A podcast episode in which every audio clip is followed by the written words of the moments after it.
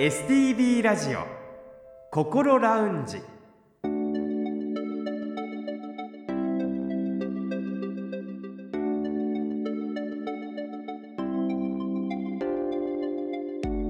おはようございます。北本孝雄です。日曜日朝6時15分になりました。この時間はあなたの心にそっと寄り添う心ラウンジをお送りします。心の悩みは人それぞれですがそんな悩みを一人で抱えてしまってはいませんか？この番組ではそんなあなたのために未来に向かって前向きな一歩を踏み出せるような情報を時間の限りお届けしてまいります。この後6時30分までぜひ心ラウンジにお付き合いください。それでは今週も心ラウンジのアドバイザーをお迎えしましょう。札幌友メンタルクリニック高誠代理事長です。先生おはようございます。おはようございます。今週もどうぞよろしくお願いいたします。お願いいたします。7月と8月の心ラウンジは時間をかけて漢方薬について学んでいます。先週は漢方の診察方法そして小未病についてお話を伺いましたそしていよいよ漢方薬の話にたどり着いてきましたので今週からはその漢方薬について勉強してまいります。はいよろしくお願いします。早速ですが漢方薬というのはどのような薬のことを言いますか？そうですね漢方薬はですねまずね、えー、面白いのはですねどの漢方薬でもこのもともとどんなものだったのかっていうのが分かるんですよ。要は生薬自然にもともとあったものなんですよね。それに対して西洋医学の薬大体ほとんどが合成されたものですよね。もともとなかったものを合成して薬にしてるわけですから。それともう一つ漢方薬っていうのはねいろんなもの入ってるんですよ。はいまあ、そもそもはどうしてこの漢方薬ができたかというともう2 3 0年の歴史があると言われてますけれどもおそらく歴史上いろんな人がいろんなものを試して、えー、少しずつ経験則からこれが何々に効くんじゃないかということを少しずつ分かるようになってでそれをですねまた、えー、おやれ先生がですねそれをまとめて本にしてそれからまたその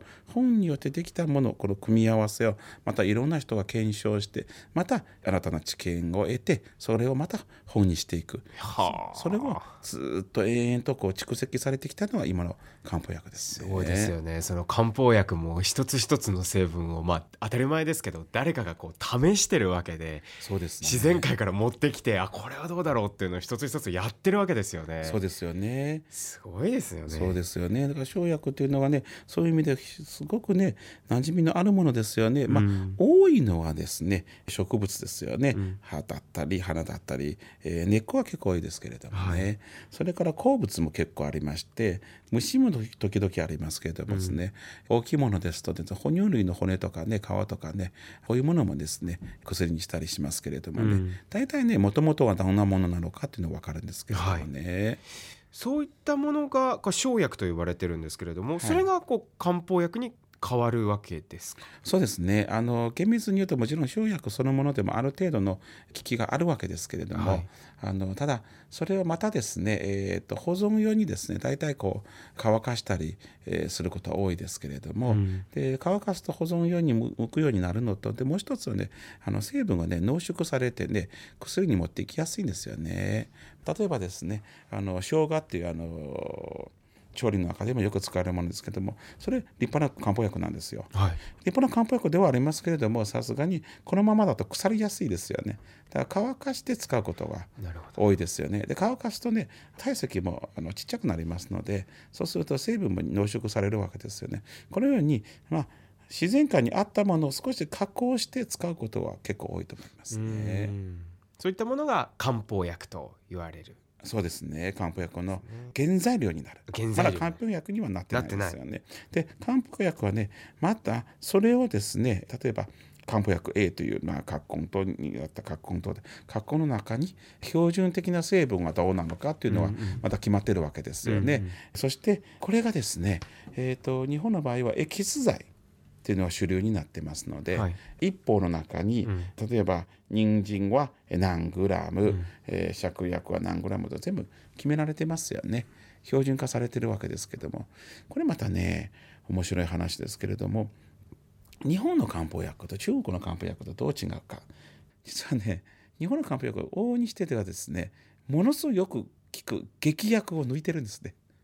なんでですか？そうなんですよね。だからなんでなのかまあ正確でしょうね。あの中国人はあのまあ薬を使って仮に副作用が出てもこれは仕方がないと。うんまあこれあくまで私の憶測ですけど、えー日本人の場合はやはり薬を使って副作用を出す漢方薬だったらそれはけしからんとまずは副作用を出さないようにしようって言ってね やはり中にはね結構結局抜いたりしてますね。うんえ薬のこの副作用っていうのは漢方薬にもあるんですね もちろん結構ありますよ。へええー全然ないわけじゃなくてまああの確かにね皆さんね漢方薬なんだからなんで副作用あんのって思うかもわかんないですけれども基本的にはどんな薬でも副作用があるんです。漢方薬も含めて。はい。一つ、えー例を挙げますね、えーおそらく半分以上の日本の漢方薬の中に肝臓というものが入っていますね。肝臓というのを漢字で書くとどうなりますか、えー、と甘い草って書いて。なるほど。肝臓。そうですね、はい。で肝臓というのはなんでたくさんの漢方薬に全部入ってるかというと肝臓自体は実はねあんまり薬理作用がないんです。うんけども肝臓が入ることによっていろんなこう薬と薬と他のこの生薬の間衝突がなくなって仲良くできるんですよ。へいわゆる漢方薬の生薬の中のムードメーカー的なものなんですよ。しかしこのムードメーカーってだけ聞くとあすごい安心できていいやつやなって思うでしょうけれどもこの肝臓によってギアルドステロン症という副作用を起こすことが実は結構あります。はでこのギアルドステロン症っていうのは最初はご本人が全く気づかないんですよ。えー一番分かりやすい最初に分かるのがやはり血液検査をしてですねあれちょっとおかしいんじゃないか値が、それで本人は全く気づかないことが多いんですのでそこはねお医者さんに従って、えーまずは、えー血液検査をした方がいいと思いますね。まあ、それはもちろんまあ薬っていうのは副作用がつきものだっていう考え方のもとですよね。そうなんですよね。漢方も例外ではない。そうですよ。ただ肝臓が悪くはないんですよ、どんな薬でも、えー副作用を起こすので、肝臓はまだ副作用を起こすことが稀って言われますけどそうなんですねちなみに日本の漢方薬の肝臓の結構もう今半分かそれ以上の部分は実は北海道で作られてますけどね北海道でそうです夕張でえ夕張にですね肝臓畑があるんですよあそうなんですねそうですあの肝臓の栽培が非常に難しくらしくて、えー今までは、ね、輸入にずっと頼ってきた部分が大きかったんですけどやっぱり安定した供給はなんとかしようと、えーいうことでじゃあ良質な肝臓をよく育つところどこら辺っていろいろ調べたらどうも北海道にたどり着いたという話私聞いたことあります。そうなんですね、はすごい。なんか日本の漢方を支えてる漢方薬を支えてるっていうのはなんか嬉しい誇らしいところですね。そうですよ。北海道ですよ。重要ですよ。まあ、その副作用の話が出ましたもちろん容量をあの1日に服用する量っていうのは注意をしながらっていうのは必要だと思うんですけれども漢方薬っていうのは市販もされていますから、あのご自身の判断で服用されている方っていうのはあのそういった量とか反応に関しては特に注意した方がいいってことですね。うーんとね、それはね、あんまりあの過度に心配しなくていいです。なぜならば、えー、と漢方で100種類以上処方できるんですけど、その中にですね、実は市販されてるものでうんと少ないんですよ。へえなんでかっていうとね、副作用の出にくいものをですね、市販されてますから。そうなんですねそうです。だからまあ、と市販のものがよっぽどのことがない限りは、副作用は出にくいと言われます。全部で漢方薬って今こう日本にあるもの使われてるものとどれぐらいあるものなんですか、えっ、と、百数十種類と言われてます。百数十種類はい、そうです。で、そこにですね、あのこれまでメーカー独自で市販しているものに入れると200近くで言われてますけれどもね。でちなみにこの種類っていうのはですね大体あの格好取れた格好取でどこそこの出店っていうのが必ずあるわけですよ。出店っていうのは要は昔々の人が知見を集めて書いた本がありますよね。でその本の中にこのなんとかさんとかえなんとかがんとかのこう内容を書かれてるんですよ。要はあの配合成分のね、えー書かれてるのででそれが大体、えー、と日本で今やら、あのー作られてるのは100種類以上と言われますがその中の結構な部分はですが日本独自の、えー配合剤です。日本人が中国から古典を輸入してそれからさらに磨きをかけていろいろ経験を得てそこから日本独自の漢方が出来上がるわけです。私も通っている病院で漢方薬を処方されるということもはい。あるんですけれども、はい。まあその西洋医学がこうメインとなっている日本で、はい。その漢方薬が処方されるってよくよく考えたらちょっと面白いことですよね。うんうんうんそうですよね。あの日本の医学部っていうのはやはりどうしてもねこう西洋医学を中心に、うん、えー、皆さん勉強されるんですけれどもでもね、えー、今はですね医学部の中でもですね大学の授業の中でもね今漢方のカリキュラムができるようになってですね今えー、卒業している先生方がですね漢方の勉強も大学の時代で、えー、しっかりとされてきた方々だと思いますね。そうなんですね。それ世界的に見たらどうなんですか、うん、世界的にはですねやはりね漢方をそこまで勉強するのはまだ中国の日本ぐらいでしょうね。そうなんですね。そうですね。中国はねもちろん日本よりもっと漢方を重視で要は中国はですね西洋医学のこの、えー、医学部と漢方の医学部で分けられるんですよ。へあの漢方だけの大学があるんです。あでそこはね、えー、じゃあ漢方だけ勉強するかそうではなくて漢方と西洋医学の両方勉強するんです、うん、6年かけて。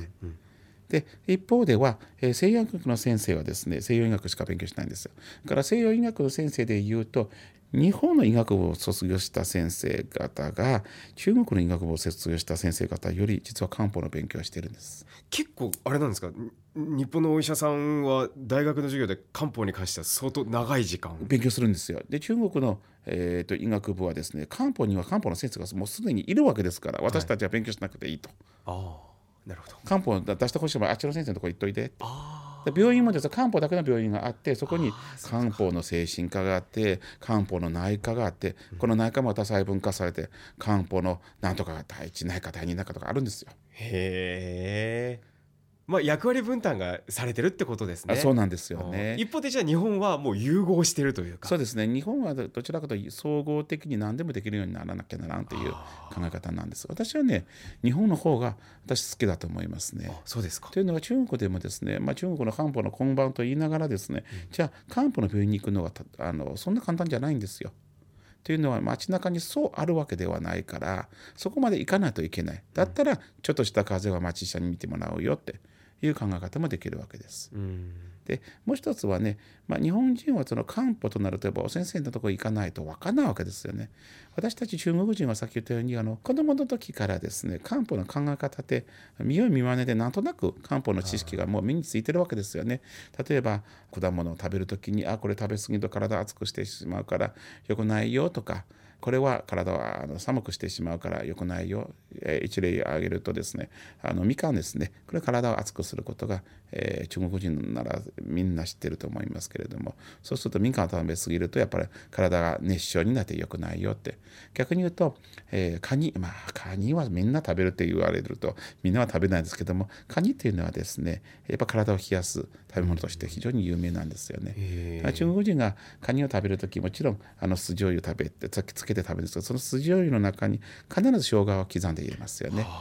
でできれば、まあ、大人ですけれどもカニ食べる時に少しお酒飲むといいと思いますよというのは、やっぱりお酒というのは体を温めてくれはるのでカニ食べる時は、えー、一緒に飲むといいよというこういうふうにですね小さい時からすでに漢方の知識がもともとあったわけですよね。だこうやってですねもう日常生活の中ですでにねこういうこの漢方の考え方あったわけですのでだからそこで、まあ、まずあの未病の間はこういう知識を知識を使って、え、健康に持っていく。でも本当に病気になったら漢方の専門の病院に行くっていうのはこれは中国人の考え方。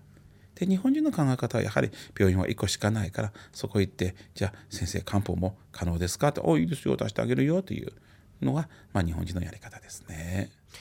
最近では海外でも漢方に注目が集まって多くの医学関係者が日本で漢方について勉強しているそうなんですがそのことについて先生はどうお考えですか？いや私はとてもいいと思いますよ、はい、あの漢方とどうしても中国って皆さん考えるんですけれども中国の中でも漢方でいろんな流派があるんですよ。もっと言うと学校によって流派も違ってくるわけなのでから日本の漢方は、えー、いわゆる東洋医学の一つの流派として非常に立派だと思いますよがそういう意味で日本でしか勉強できない漢方がいっぱいあります。うん、だから外国の方が日本に来て勉強するのは私は非常にいいことだと思いますね。どんどんどんどん漢方薬の需要は高まっていきそうですね。そうなんですよね。だからこの需要が高まってくると、えー、問題はですね、原材料が手に入れにくくなるということがありますよね。まあそもそもその原材料が入手できないと漢方薬が成り立たなくなっていくっていうことですから、そうなんですよ、ね、値段も上がっていくでしょうしね。かなり上がってるって聞きますね、うん、これはちょっとだから今後の課題にはなってくるのかなと。そうなんですよね。ここはねこの生薬のいいところでもあればやっぱり最後はねここは生薬の短所でもありますよね、うん、自然界のものだからなくなったらおしまい今回は漢方薬とはどういうものかそして副作用についてもお話を伺いました。来週からはより具体的に漢方薬について勉強していきたいと考えています。それでは高先生来週もどうぞよろしくお願いいたします。はいよろしくお願いします。STB ラジオ心ラウンジ STB ラジオ心ラウンジ7月と8月は2ヶ月にわたって漢方薬について勉強していますが今回は漢方薬とはどういう薬なのか漢方薬の元となる生薬や副作用についてもお話を伺いました。まあ、漢方にも副作用があるというお話でしたけれどもやはり容量など守りながらそしてお医者さんの話を聞きながらしっかりと飲んでいくということが大切なんですね。そしてやっぱりこの漢方薬っていうのは中国の何千年という長い年月をかけて行われた治療の経験によってもたらされそして日本でも独自に生まれてきたこの漢方薬ということですけれどもでは一体どのような漢方があってそれはどういった人にどういった場面で活用されるのかそういったお話を来週詳しく聞いていきたいと思っています。さてこの番組では皆さんからの質問や体験談番組の感想などもお待ちしています。メールアドレスはこう先生にちなんでこうアットマーク stv.jp アルファベットの小文字で ko アットマーク stv.jp ファックスやお手紙については STB ラジオのホームページをご覧ください。そしてこの番組はこれまでの放送回をすべてポッドキャストで配信しています。パソコンでもスマートフォンでも STB ラジオのホームページにあるポッドキャストから心ラウンジを選んで聞いてみてください。Spotify や Apple Podcast でも聞くことができます。それでは STB ラジオ心ラウンジ来週もぜひお聞きください。北本隆夫でした。